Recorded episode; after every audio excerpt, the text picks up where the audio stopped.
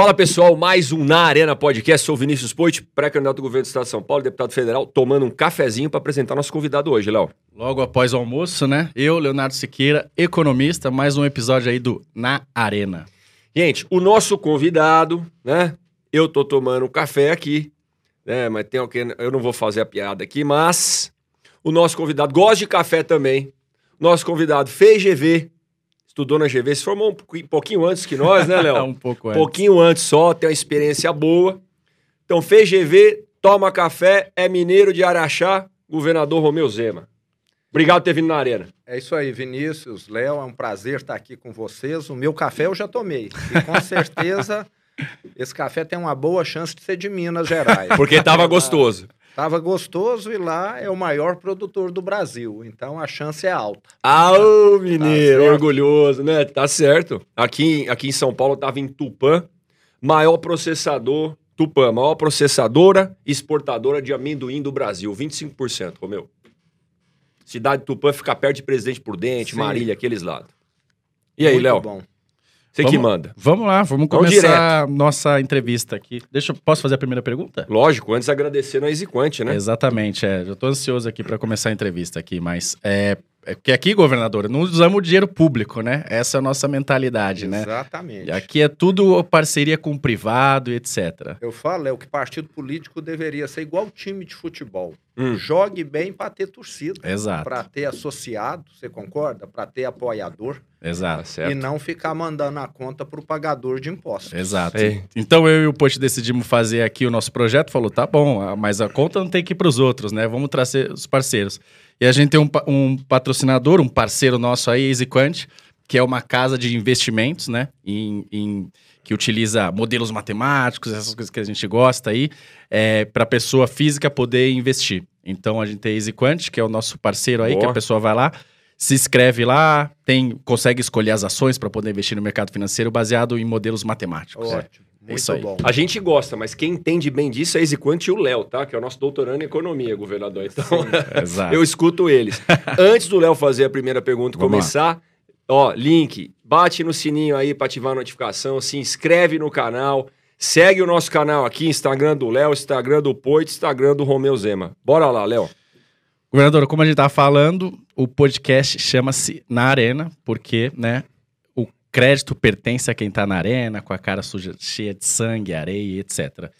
E é, o Poit entrou na arena quatro anos atrás, né? Tá entrando aí de novo, podemos dizer ali, candidato a governador, né? Pré-candidato. Pré-candidato a governador, exatamente. E eu também, né? É, tenho vontade aí também, espero poder é, contribuir na política. E aí muita gente fala para mim, né?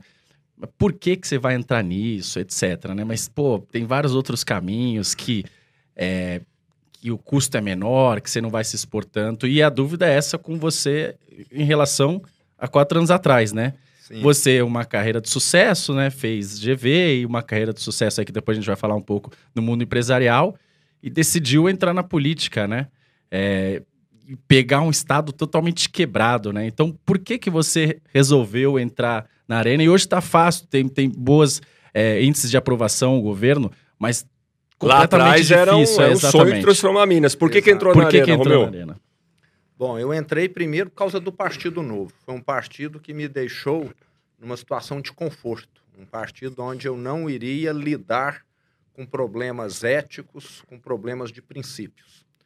Segundo, eu já estava no momento da minha vida que a empresa que eu fiz crescer estava profissionalizada, eu já estava no conselho, com os filhos criados, com uma condição que me permitia. Eu sempre falo que política não deveria ser a principal carreira de ninguém, porque qualquer um pode perder a eleição. Então, deveria ser uma contribuição que as pessoas poderiam estar dando caso ganhe a eleição, mas sempre tem uma outra carreira. E fui principalmente por indignação. Durante 2015 e 2016, Léo, eu assisti, estava à frente da empresa, a maior recessão da história do Brasil enquanto o mundo avançava e crescia, o Brasil deu uma marcha ré brutal, queda de 8% na nossa economia. Eu tive de dispensar mais de 2.500 funcionários naquela ocasião. E eu cheguei à conclusão o seguinte: não adianta você querer prosperar num país que está caminhando para ser uma Venezuela. Não adianta você querer construir uma mansão, um palácio, um, um castelo em cima do Titanic, porque você vai parar lá no fundo. Então eu falei: não, eu vou, porque se nós que somos do bem não atuarmos, as coisas provavelmente não vão mudar. E estamos provando que é possível fazer a mudança. Exato. Ô, meu, já emendando nessa última frase, todo mundo, quando eu falo que eu sou pré-candidato ao governo do Estado de São Paulo, Poit, é possível? Eu falo, olha, vamos perguntar pro Romeu se é possível, né? Hora que você se propôs, você candidato a governo de Minas lá atrás, e aí? Então, Poit, é, eu falo que desde o primeiro dia o foco nosso é arrumar a casa e equilibrar as contas. Eram 21 secretarias, hoje são 12. Todos os secretários escolhidos da mesma maneira que um processo de seleção de recursos humanos numa empresa. Eu não conhecia nenhum secretário, não tem um parente no governo de Minas, meu, não tem um apadrinhado meu, tem gente competente lá. Boa. Reduzimos a máquina do governo em mais de 50 mil cargos pouquíssimas empresas no Brasil têm 50 mil funcionários. Nós reduzimos lá, melhorando os indicadores. Depois de estagnado oito anos, o ensino médio de Minas bateu o recorde na avaliação de português e matemática. Está aí no site do Ministério da Educação, o IDEB. o IDEB. Na pandemia, nós somos um estado quebrado, mas tivemos a menor taxa de mortalidade dos estados do Sudeste, Sul e Centro-Oeste do Brasil. Segurança pública, somos o estado mais seguro do Brasil.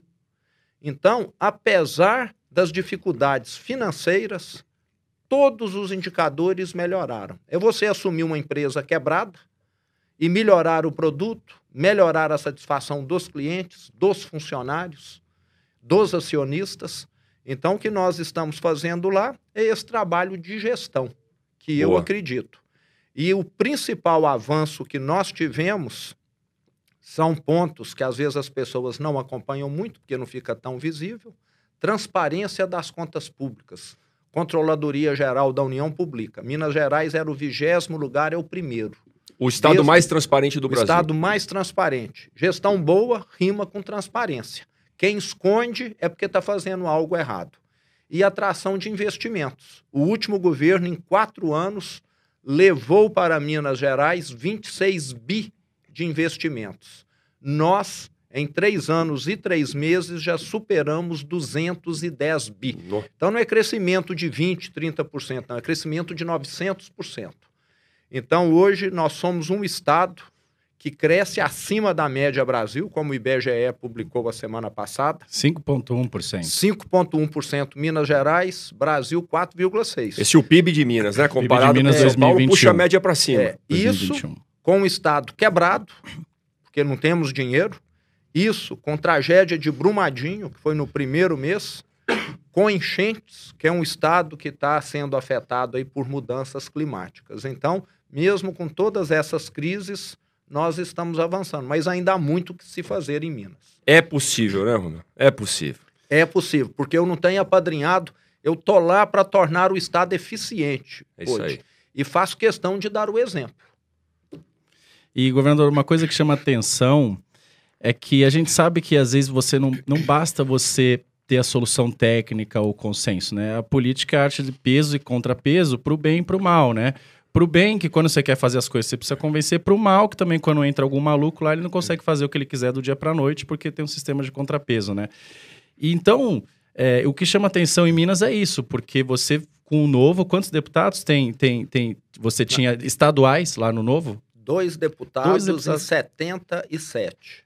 Exato, em 77 ele tinha dois. Se você pega aqui São Paulo, por exemplo, o PSDB tem 10 por aí. Quer um monte 20, na Assembleia é, Legislativa. Fora os 94. outros, que, né? Que, sim, enfim. Sim, sim. E como é que você fez então para. Porque eu, eu, falei, às vezes não basta a solução técnica. Como é que você fez para dialogar justamente com a casa, né? É, e, e, mostrar que as coisas deviam ser feitas daquela forma? Eu sempre falo, Léo, que no setor público há uma carência de bons exemplos. E quando você chega fazendo certo, aquilo já começa a servir de inspiração. Uhum. Eu sou o primeiro governador de Minas que moro na casa que eu pago aluguel. Isso que eu ia falar, que é do Palácio dos Mangabeiras. Né? Exato. Né? não moro no palácio, lá tinha 32 empregadas por conta do governador. Hoje o Estado arca com zero, porque eu pago a diarista que vai na minha casa. Existiam sete aeronaves à disposição do governador. Nós vendemos ou repassamos essas aeronaves para o Comando Aéreo do Estado. E hoje essas aeronaves atendem as áreas de segurança, combate à criminalidade e, faz, e atendem também à saúde, transplante de órgãos para poder levá-los, trans, é, transporte de pacientes. Então, hoje, elas estão focadas em atender o cidadão. E quando isso começa a ficar nítido, as pessoas mudam. Hoje, é, na Assembleia Legislativa, nós temos dificuldades, vale lembrar, mas muito menos pelo número de deputados e muito mais devido a alguns cargos chaves que a má política de Minas ainda ocupa. Olha aí. Entende? Seguram algumas pautas, algumas votações, muito em virtude disso, porque a maioria dos deputados já viram que essa maneira de fazer política é a que vai prosperar daqui para frente. É aquilo que você não tem o que esconder, não tem de distribuir privilégios, não tem de dar cargos para ninguém, mordomias, etc. Então fica muito claro que é uma mudança cultural, ainda vai levar tempo. Tem muita gente má acostumada, muita gente que ficou indignada porque dependia de ficar mamando na teta Estado de Minas, mas com o tempo nós vamos mostrar que essa política em que você quer devolver para o cidadão aquilo que ele paga com tanto sacrifício, que são os impostos, às vezes até tirando da dispensa da casa dele, é a política certa, é a política que tem de prevalecer. Ô meu, a gente estava conversando outro dia aqui, assim como isso existia em Minas, né? No estado de São Paulo também tem muita gente que mama na teta do estado de São Paulo, as custas das pessoas que moram aqui pagam impostos. Estado de São Paulo estado rico, Estado forte, governo forte e a população ficando pobre, o povo ficando pobre. A gente tem 27 secretarias aqui, Romeu, perto de 12 lá. Tem que reduzir. Então a pergunta é: chegou lá, governador de Minas Gerais, como é que você encontrou, Romeu? Eu, eu brinco assim: te passar a senha e o login das contas, assim, do computador, porque a gente imagina que estava o caos, né? Exatamente, Poit. Eu não comentei aqui, mas nós assumimos um estado arruinado. Na primeira semana minha à frente do estado, eu tive, aonde eu trabalho, uma manifestação com 200 prefeitos ou mais. Porque as prefeituras de Minas, as 853 cidades, não recebiam os repasses do ICMS, do IPVA e do Fundeb do governo do estado e da saúde. Só essas rúbricas aí, eles tinham saqueado as cidades em 14 bilhões de reais. Que é isso? Nós já pagamos 6,5 até o momento, de forma parcelada, e ainda falta 7,5. Então, o meu governo, além de fazer os repasses corretamente, ainda está pagando esse passado em que o ex-governador, o governo passado, saqueou numa coisa, eles foram muito justos, assaltaram todos indistintamente, sabe? Não houve é, privilegiados. Mas Isso é o que eles... prega a ideologia deles, né? É... Tudo igual. Então vai roubar, roubaram todo mundo. Roubaram de todo mundo por igual. Da cidadinha pequenininha, que não tem recurso para nada, Até e da BH. capital. É, outro ponto. Assumimos o Estado sem o 13 terceiro ter sido pago. Assumi dia 2 de janeiro, 13 terceiro, que deveria ter sido quitado da folha do funcionário público. A folha também sem recursos para pagar. E não fizeram é, nenhuma boa vontade na transição. Foi zero de acesso aos dados. Nós só tínhamos acesso aos dados naquilo que está no portal da transparência. Rapaz. Funcionário público, 240 mil deles com nome no SPC e Serasa, porque descontaram o empréstimo consignado e não repassaram aos bancos. Só para quitar esse problema aí foram mais de 500 milhões de reais. Mas eu falo que a terra arrasada é uma grande oportunidade. Se você é um faxineiro e quer mostrar trabalho, vá para um lugar imundo, não é isso? Então, nós estamos mostrando que é possível reerguer Minas Gerais. É, esses fatos, graças a Deus, fazem parte do passado mas nós ainda temos problemas seríssimos, porque arrumar casa, limpar Organizar é até fácil. Agora, aquilo que depende de dinheiro é mais difícil. Sim. Né? Você ampliar a sua casa, fazer um segundo pavimento. Então, as estradas de Minas ainda estão numa situação muito ruim, mas já começamos a recuperá-las já nesse terceiro, quarto ano de mandato, porque antes não tinha dinheiro nem para pagar a folha em dia. Depois de seis anos, voltamos a pagar a folha, o décimo terceiro em dia. Em 12 anos, pela primeira vez em 2021, tivemos um superávit. O Estado arrecadou mais do que gastou.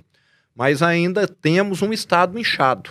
Apesar da folha de pagamento ter caído de 67% para 49%, nós ainda estamos acima do limite da lei da responsabilidade fiscal. Tem muita coisa por fazer, né, Léo? Tem. Tem. muita coisa. E acho que essa é uma pergunta depois, mas antes só queria falar é, que eu gostei dessa tem muitas coisas, por exemplo, que não vai resolver a situação fiscal dos estados. Mas também, eh, se todo mundo pensar assim, você não vai fazer nada, né? Então, por exemplo, ah, de fato, o, o, político não usar o carro oficial não é o que vai resolver os problemas, mas é como o governador falou, é o exemplo, né? Isso conta muito. Então, essa questão do Palácio das Mangabeiras, eu lembro que foi logo no início do mandato, fez muita diferença. É muito simbólico, É né? muito simbólico e é aquilo que a, e eu espero que isso é, possa ser cada vez mais virar a regra e não a exceção, porque é um termo que eu gosto de usar que é o Palácio de Versalhes, né? Principalmente em Brasília, mas quando a gente olha os governos estaduais é isso, é o Palácio de Versalhes. A gente acha normal ter sete aeronaves precisa de sete aeronaves para um governador, né? A gente acha normal. Eu lembro você dizendo isso. Por que, que o cara precisa morar num palácio? Um CEO de uma empresa que fatura bilhões, ele não mora num palácio. Por que, que o governador é, mora no palácio? E daí, quando você vê que não existe essa coisa de dinheiro público, alguém está pagando isso. E geralmente, não, quer dizer, quase sempre são os mais pobres, é né? Povo. É, e veja, é, essa questão do simbolismo vai muito na questão da situação. Nós temos pessoas no país passando fome. E Exato. um governante que representa o povo viver na suntuosidade, Exato. fazendo extravagâncias, então isso causa indignação, é uma falta de respeito. E não é só isso, não. Lá onde eu trabalho, quatro elevadores privativos. quatro. Só para o é governador? Não. Só para o governador, quatro. Mas como é que você vai com a mão, com o pé na cada elevador, é, ô, Eu acho que ele devia chegar lá com com uma gangue de adulador, bajuladores, né? Que precisavam embarcar em quatro elevadores ali. Quatro porque, elevadores, é, sete aviões. Estão desligados esses elevadores.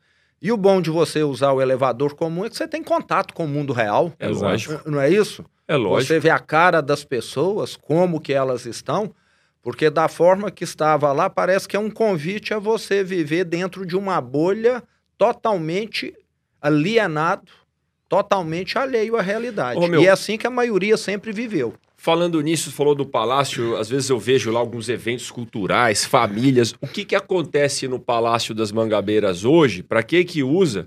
Até para dar ideia para a gente usar melhor o Palácio dos Bandeirantes depois Exato. que Já tem um novo governador aqui em São Paulo. Que quer utilizar é. para o povo. Apesar que o Palácio dos Bandeirantes aqui é usado como local de trabalho também. Ah, mas é? tem Sim. quarto lá também, viu? Tem quarto, tem ala, a, tem a ala residencial. Sim. Ala residencial. Aí não dá, ah, né, Romeu? Mas Sim. o Palácio dos Mangabeiras era só residência, não era usado como Era só residência. Ah, não, lá era pior ainda, então. É, e, e tem um detalhe, como ele fica muito distante da cidade administrativa, o governador passado só ia e voltava à cidade administrativa ou ao trabalho de helicóptero. Rapaz. Então, é, todos os dias ia e, e às vezes até voltava para almoçar em casa de helicóptero. Então, é, é, é, uma, é um descaso, né? é uma afronta com o povo. Mas o Palácio das Mangabeiras passou a ser um local de eventos. Nós já tivemos lá versões do Casa Cor, que é um evento de decoração e arquitetura. Sim. Já investiram lá mais de 10 milhões de reais, porque estava um prédio bem desatualizado. Então, hoje ele foi todo modernizado, é, está muito melhor do que quando nós assumimos. Tivemos um evento de Natal lá para a criançada e ele vai continuar sendo é, esse local de eventos, aonde você sempre tem a, alguma exposição, tipo o Parque do Ibirapuera aqui, a Bienal, não é isso? Tem é, alguma coisa nesse sentido aí. E que todo mineiro pode ir, que não tem privilégio ali não. Exato. E principalmente não deixar o representante do povo ficar ali fazendo uso exclusivo de um bem que é de toda a Do população. Povo. Tá claro. Exato. E, governador, é... eu, eu gosto muito, principalmente pessoas sóbrias, que fa... não ficam só prometendo né, e vendendo ilusões, né? Então eu lembro é, do Obama, eu gostava dessa parte dele, que ele falava assim, olha, eu, eu, entrei aqui, isso não é a mudança em si, é só a chance de mudança. E eu sei que vai ser difícil, eu sei que vai demorar.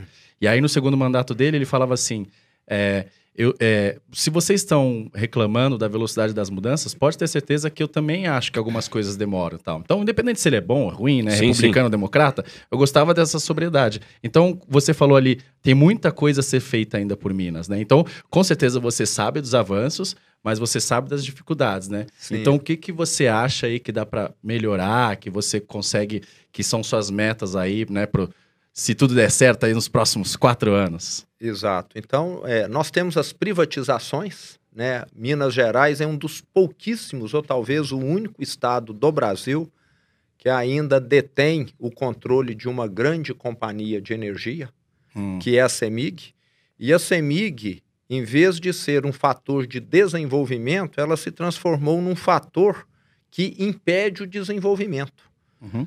Todas as regiões do estado que eu visitava durante a minha campanha e o início do meu governo tinham um problema: falta de energia elétrica. Fui em diversas indústrias, em diversos é, produtores rurais. A primeira coisa que eles me levavam para ver era a ala dos geradores a diesel porque a CEMIG não entregava energia, eles tinham de gerar ali uma energia poluidora e quatro vezes mais cara. As termoelétricas a diesel. As termoelétricas a diesel, que você conhece muito Conheço. bem. Não é isso?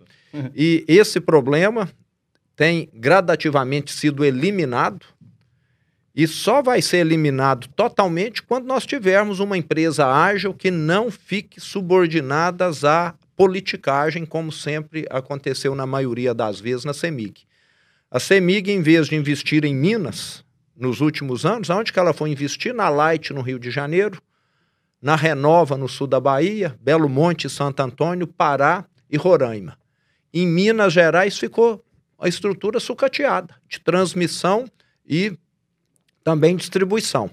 Então, estamos correndo atrás desse prejuízo. Copasa tem uma certa semelhança, que é a companhia ah. nossa de saneamento, uhum. E o setor privado, além de ter uma gestão melhor, tem recursos para investir.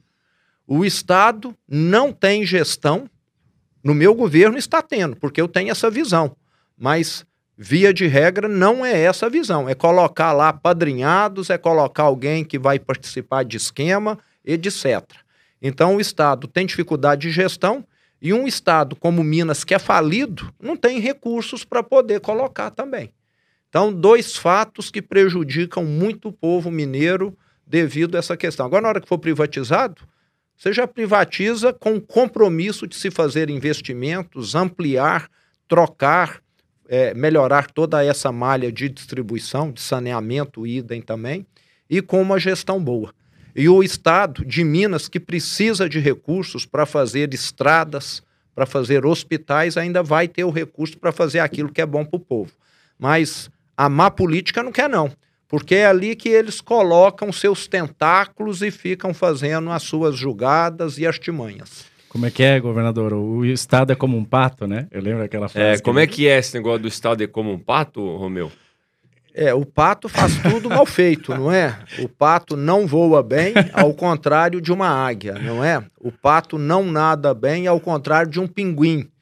O pato não corre bem, ao contrário de um avestruz, não é isso? Então ele faz tudo mal feito. Quer fazer tudo e não faz e quer nada. Quer fazer tudo, né? É, como o Estado, às vezes. Como o né? Estado, exato. Então você tem de focar. O Estado tem de ir para o lado da saúde, segurança e educação.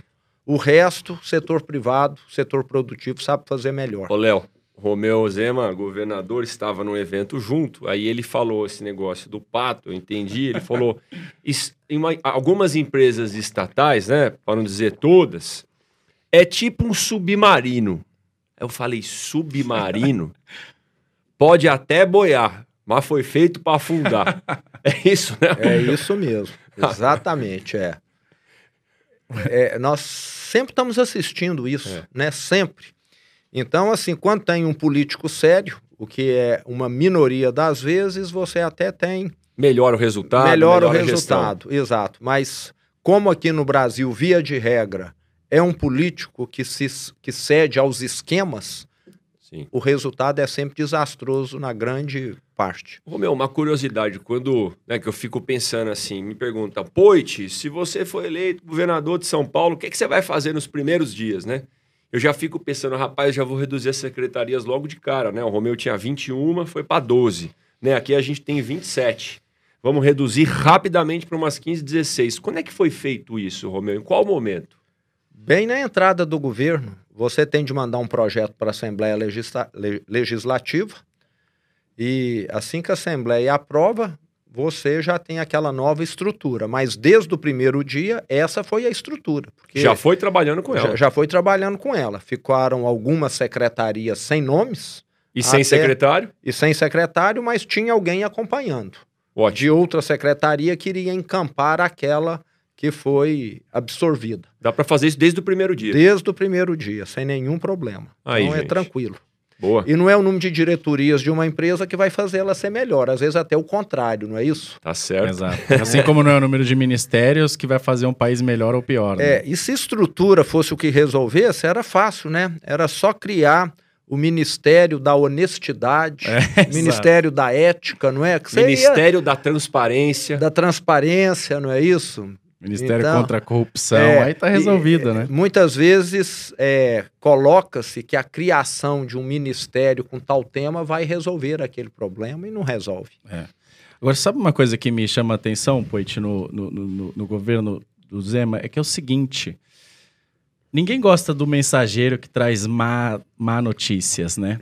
E você pega um estado quebrado, você tem que dar má notícia. E quando você tem um governo austero, eu, economista, ou o cara que está olhando as contas públicas, ele vai olhar e falar, pô, bom que esse cara está fazendo isso. Mas a população não olha. E eu entendo, se eu estivesse no lugar dessa pessoa, como já estive, eu quero ver o resultado, né? Ah, mas estamos colocando as contas em dias. O cara quer ver resultado. E é como um médico, né? Às vezes você fuma ou, ou, ou tá obeso, e aí ele fala, ó, você tem que parar de fumar, ou tem que parar de comer. Você vai sofrer ali, né? Se você não tiver essa visão, você vai culpar o médico, falar, pô, esse cara é chato, não sei o quê. Mas eu fico impressionado isso, porque o, o Zema tem uma baita aprovação lá, num governo extremamente que teve que ser austero, teve que colocar... Tem que tomar medidas duras às vezes. Exato, e eu falei, pô, e, por exemplo, quando teve a reforma uh, trabalhista, eu acho, na, na Espanha, na, na, crise de 2008, o Mariano Rajoy lá, que era o, que era o primeiro-ministro, ele falou, isso vai me custar é, uma demissão, alguma coisa assim. Porque ele sabia que coisas impopulares, né? Por definição, Sim. você não vai agradar muito a população. Mas o que eu fico surpreso no governo é que, apesar de pô, ter que enxugar a máquina, fazer tudo isso, ele ainda conseguiu uma baita aprovação, né? Qual ainda é a tá... fórmula?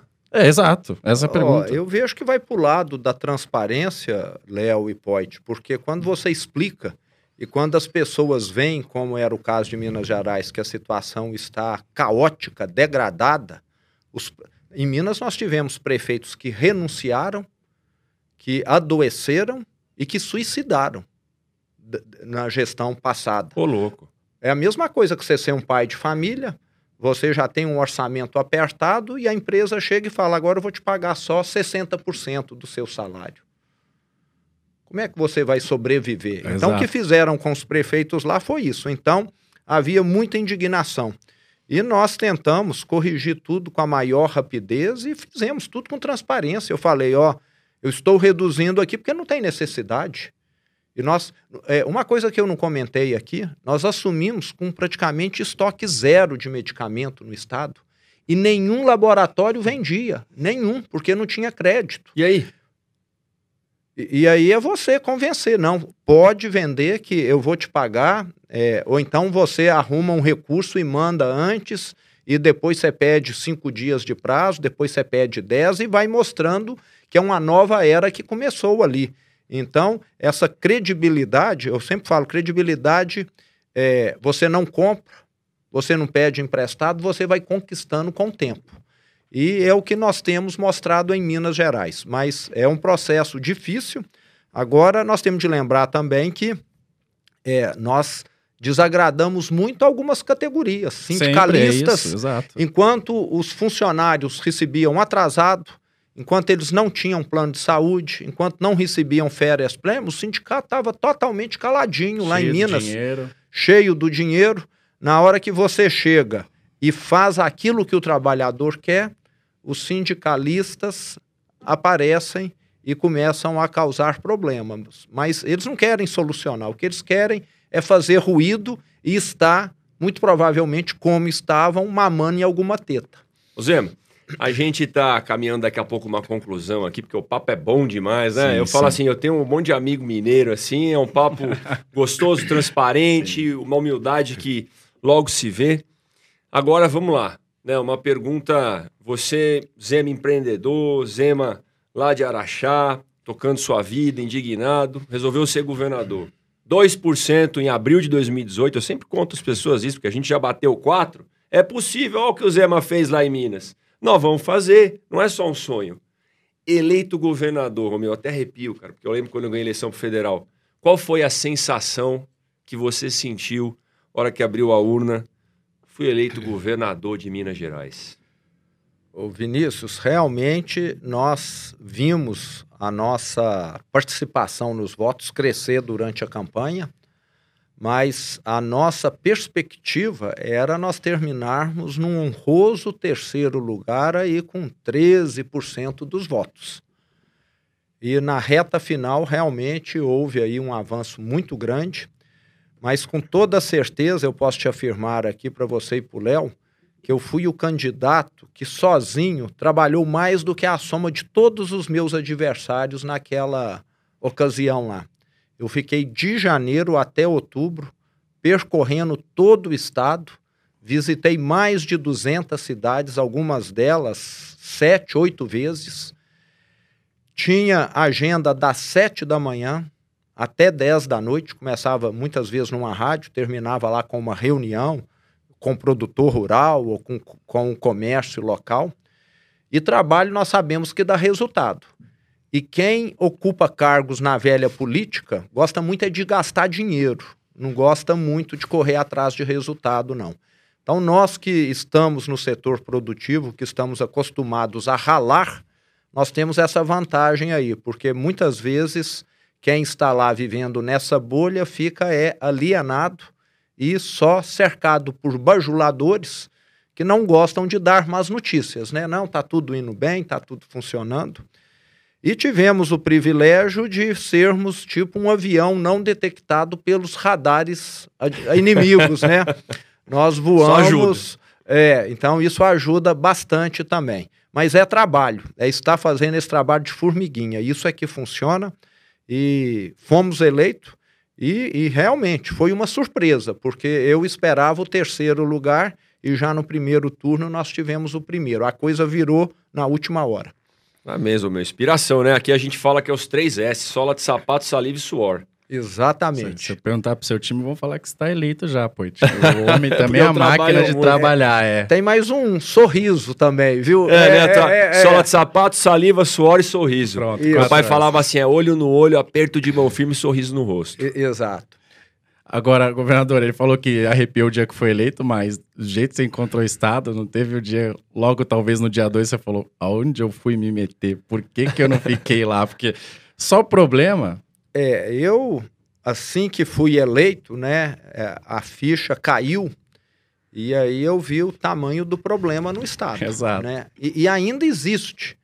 Mas, é, diferente de uma empresa que pode ir à falência, um Estado vai continuar existindo, uhum. não é uhum. isso? Você tem algumas situações que o ente público se sobrepõe ao privado nisso, e você estando lá e vendo o resultado acontecer, as coisas melhorarem, você fica entusiasmado. Você quer continuar levando adiante e o Estado, depois de três anos e três meses que completamos agora, é outro Estado. Paga em dia, Hoje, todo fornecedor quer fornecer para Minas, porque não atrasamos pagamento mais. Hoje, o funcionário público recebe em dia, recebeu o 13 terceiro, tem acesso à assistência médica, ao consignado, que ele não tinha no passado. E nós estamos agora começando uma nova fase, que é essa dos investimentos, porque pela primeira vez nós tivemos aí um certo equilíbrio nas contas públicas. Mas ainda temos uma dívida gigantesca, com o governo federal 140 bilhões e precisamos do regime de recuperação fiscal, que vai conceder 30 anos para que o Estado venha pagar essa dívida, começando com uma prestação bem pequena que vai sendo ampliada com o tempo. E a velha e má política de Minas, contrária. Então, temos mais esse desafio, mas eu tenho certeza que se tivermos aí um segundo mandato, e tudo indica que teremos, nós vamos conseguir levar esse projeto que é fundamental para o Estado adiante. Governador, nós vamos trabalhar duro aqui também na franja do estado ali para ajudar, né? Aqui em Minas Gerais tenha mais quatro anos de Romeu Zema. Vou encerrar da minha parte aqui, agradecer demais essa vinda aqui do governador, gente. Eu é uma inspiração, tá vendo? Ó, trabalha duro, acorda cedo, roda estado, conversa com as pessoas, essa simplicidade aí que inspira a gente, governador que é exemplo, porque palavras comovem, né? Discursos comovem. Exemplo e atitude, estilo Zema. Né? Às vezes eu falo pro meus, meu gabinete, às vezes escuta falar é Zema, Zemito, Zemesse, Zemão da massa, tá? Sim.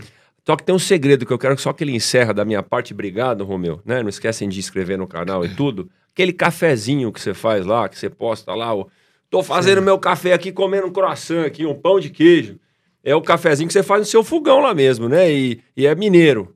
Exatamente. Eu é. é que faço lá o meu café e quando é final de semana, eu levo marmitex para casa. Eu já vi você lavando a marmita outro dia. É, exatamente. Eu é, estou acostumado, Poit, a viajar ao interior de Minas, e numa época, 20 anos atrás, há 30 anos atrás, em que a situação era muito mais precária. Eu cheguei a ficar em hotel, que vale a pena até citar aqui. Na hora que eu cheguei, fui tomar banho e não tinha toalha. Aí eu liguei na recepção e pedi uma toalha, e bateram na porta e me entregaram um virol. Falei, eu pedi foi a toalha. Eles falaram, nossa toalha acabou, só tem virol. aí enxuguei com virol. O que é virol? Né? Virol é um lençol de cama. Ah, é, tá. é, é, é, lençol que, que, vai por cima ali. Sim. E, Secou com virol, é isso. É, e, e sempre comi em lugares que é o motorista de caminhão que come ali, porque é o único lugar que tinha na estrada, que tinha na cidade, e eu sempre atuei em cidades pequenas, de 10 mil, 15, 20 mil habitantes no interior de Minas, e a minha realidade foi essa. Até me falam que eu tenho um sotaque meio carregado, né, de conviver com esse pessoal, que inclusive é com quem eu trabalhava na tá empresa, tá dava curso, discutia. Então você se adapta ao ambiente. E o ambiente de grande parte de Minas Gerais é esse. Até eles falam que existem duas Minas Gerais. Não sei se vocês já escutaram isso. Existe Não. as Minas, que é a região montanhosa, ali quadrilátero ferrífero, Belo Horizonte, né, indo para o Vale do Aço, Espírito Santo, e existe as Gerais. Eu sou um geralzeiro, entende? Porque é onde é um pouco mais plano, aonde já tem agricultura, etc., indo para o norte, noroeste de Minas. Então, é, nós temos lá dois estados, mas se misturam muito bem, se dão muito bem. Não é nada de separado, não. Né? Os escritores é que falam que são duas Minas Gerais. Mas o interior do estado é um pessoal muito conservador, muito acolhedor, e foi aonde eu vivi. Então eu, eu falo que a capital do estado é bem diferente do interior. E infelizmente a política em Minas sempre foi feita na capital. Pra você ter ideia, Poit, 95% do orçamento da Secretaria de Cultura era consumido num bairro de Belo Horizonte. Olha Não é só em Belo Horizonte, não, num bairro, entendeu? Num bairro de Belo Horizonte. Eles se julgavam os detentores, os donos do Estado. E agora Belo Horizonte tem uma fatia proporcional, é 20, 25% e não os 95 como tinha no passado. Então, nós estamos pela primeira vez fazendo um governo para todo o estado de Minas Gerais e não para a região metropolitana como acontecia no passado. Senhoras e senhores, Romeu Zema, Léo, para concluir aqui, já que ele foi do interior, um abraço para Rinópolis, Parapuã, Oswaldo Cruz, Tupã, Pompeia, Bastos, Ô, Presidente. Prudente hum. e o nosso interiorzão aqui também. Isso aí. E agradecer o EN aqui, Produções e Planetas, que a gente comeu lá, tava gostoso o nosso almoço, né? Exato. Fecha para nós, Léo. Não, primeiro agradecer a todo mundo que tá, acompanhou aí, se inscreve no sininho, né? Bate o canal, sininho, o canal, tudo. tudo. Mais de mil inscritos já no canal. Graças Sucesso a Deus. Obrigado, aí. gente. Graças a Deus, Pai. o, o, Acho que o podcast está muito legal. Agradecer a EasyQuant, que está com a gente também aí nesse projeto. E, governador, também agradecer, porque tem muitas coisas na política, né? Que a gente olha e, e desanima. Algumas pessoas, por exemplo, você fala, pô, mas eu vou entrar nesse mundo, eu não quero ser esse cara, né? Tem umas coisas que desanimam, né? E aí as pessoas falam, ah, político é tudo igual, mesma coisa. Mas, por outro lado, tem pessoas que inspiram a gente de fato, e eu falo isso do fundo do meu coração mesmo, e falar, precisa fazer uma reforma política, precisa, mas o papel das pessoas também que entram lá sinalizam muito isso. Você fala, pô, se tem um cara igual Romeu Zema, que poderia ficar no setor privado, né, da arquibancada ali, vendo as coisas acontecerem bem, sem estresse, já fez muito na vida, é, e decidiu entrar e está conseguindo fazer isso, você de fato atrai muita gente nova. O Poit também é um exemplo disso, sempre falo isso. Também, se quisesse, poderia ter seguido outros caminhos, teria outras oportunidades que os custos seriam menores. E aí você fala, pô, esses caras estão fazendo isso, e aquela frase, eu não quero morar é, é, é, é, em outro país, eu quero morar em outro Brasil, né? Sim. Então, de fato, tem gente assim, e eu acho que isso inspira muito e agradeço, e você já tem esse papel, é, independente dos resultados da política, você já tem esse papel de atrair novas pessoas é, pelo exemplo e tal. E a gente espera que tenha mais quatro anos aí, que se você consiga. Isso, acho que a missão nossa aí é tornar a política uma atividade nobre Exatamente. e não criminosa, Exatamente. como ela se tornou nos últimos anos. Exatamente. Obrigado, isso. Romeu. Prazer é nosso aí. Tudo Vamos junto, gente. Olha lá. Obrigado. Mil inscritos, rumo a dois mil. Isso aí. E exemplo do Romeu Zema. Abraço.